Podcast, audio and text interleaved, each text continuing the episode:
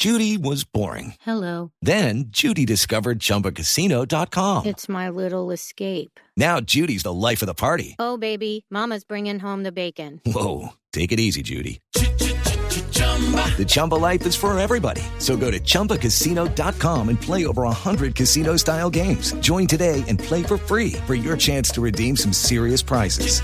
chumba ChumbaCasino.com.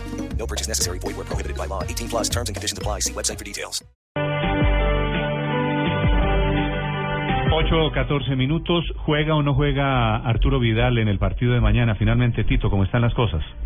Eh, sí, Néstor, yo creo que como están las cosas y aplicando un poquito la jurisprudencia, porque esto ya pasó en Chile, eh, Arturo Vidal lo van a sacar de la Copa América. ¿Por qué lo digo? Porque ya pasó en era de Borghi, hubo un bautizo de un jugador de la selección chilena y varios de los jugadores llegaron tarde y alicorados. Por eso eh, al mismo Arturo le metieron 20 partidos.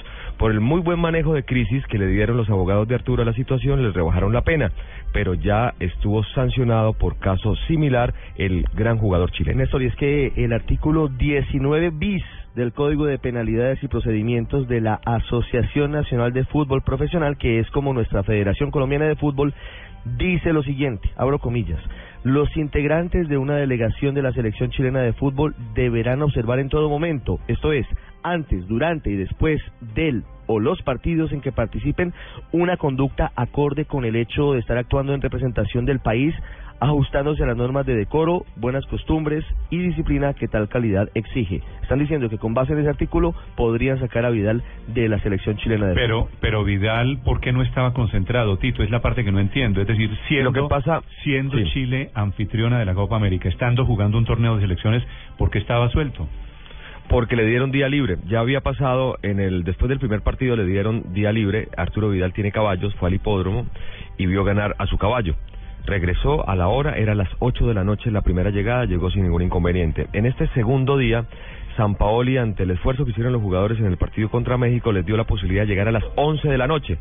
Parece que Vidal ya estaba sobre el tiempo, no quería llegar tarde, por eso venía tan rápido y eso provocó Pero también el accidente, ¿no? Entonces, ¿cuál es? Si es día libre, ¿no se supone que en el día libre uno hace lo que quiera?